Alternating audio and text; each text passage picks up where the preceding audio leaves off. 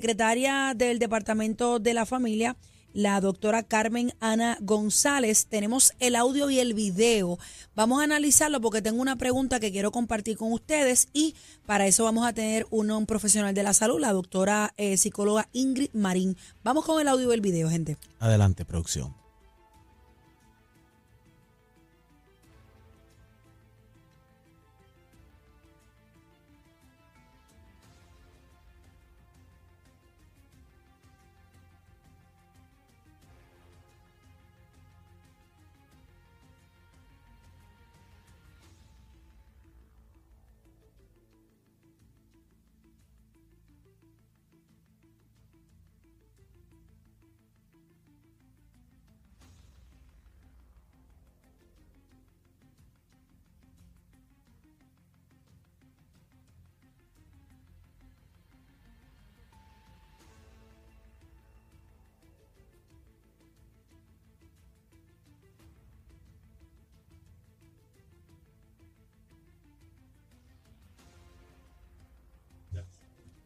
Ok, audio. la pregunta de la reportera dice que si es viable o es posible que la jovencita de 13 años se mantenga, ¿verdad?, junto con la bebé.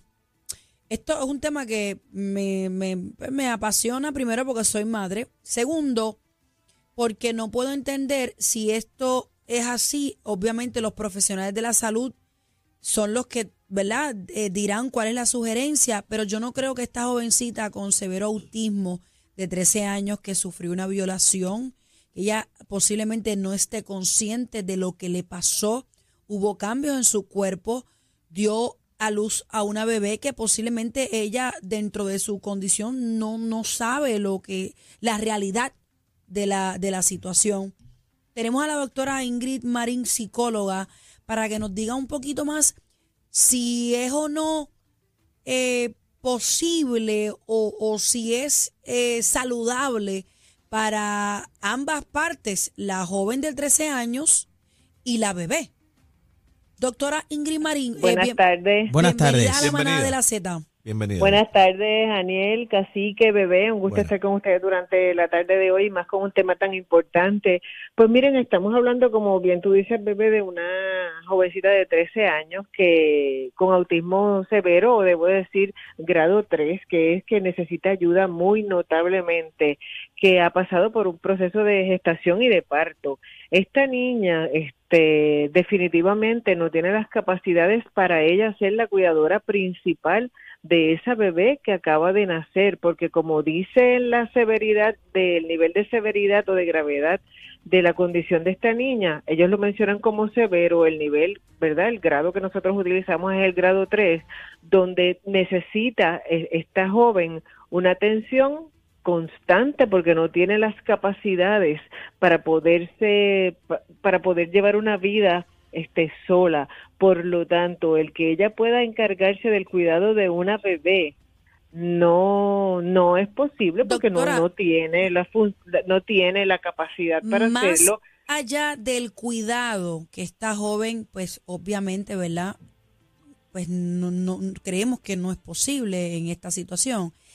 Yo pienso, yo no sé, usted es la profesional aquí, no, no, no le traerá a esta joven de 13 años algún trauma, eh, no agravará la situación. No sabemos lo que esta chica piensa dentro de su mente. Mencioné que su cuerpo cambió. No sabemos los traumas que ella tenga con este violador. O sea, episodios que puedan venir a su mente. Una, eh, eh, quizás hasta el mismo llanto del bebé. Estoy yéndome un poquito, ¿verdad? Más, más a lo psicológico. Pero lo que, o sea, le suma eh, a la situación o le restaría que la bebé esté en su entorno, es lo que quiero decir.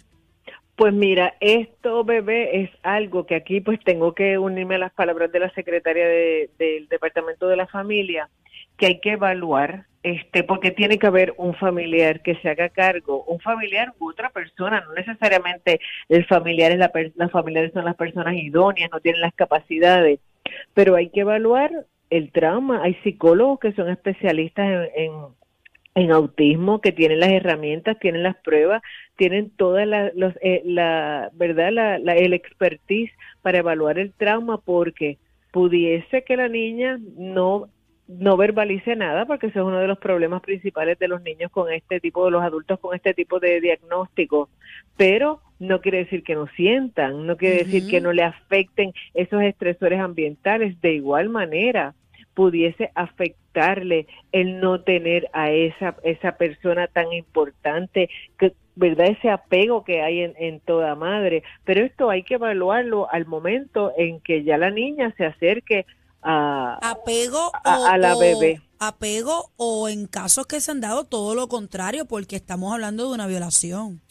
Claro. De una figura hombre que a lo mejor ella, ¿verdad? No lo reconocía o sí lo reconocía como su padrastro, pero es una, o sea, es una persona que viene molestándola desde los 10 años. Claro. Esto es un patrón que ella había ahí. Y les voy a, verdad decir una cosa, nosotros no sabemos, estos padres definitivamente, o esta madre no fue cuidadora, este incurrió en maltrato, e incluso no solamente la, la madre, sino los miembros de la familia que están a su alrededor, que no se dieron cuenta que una joven de 13 años Mm.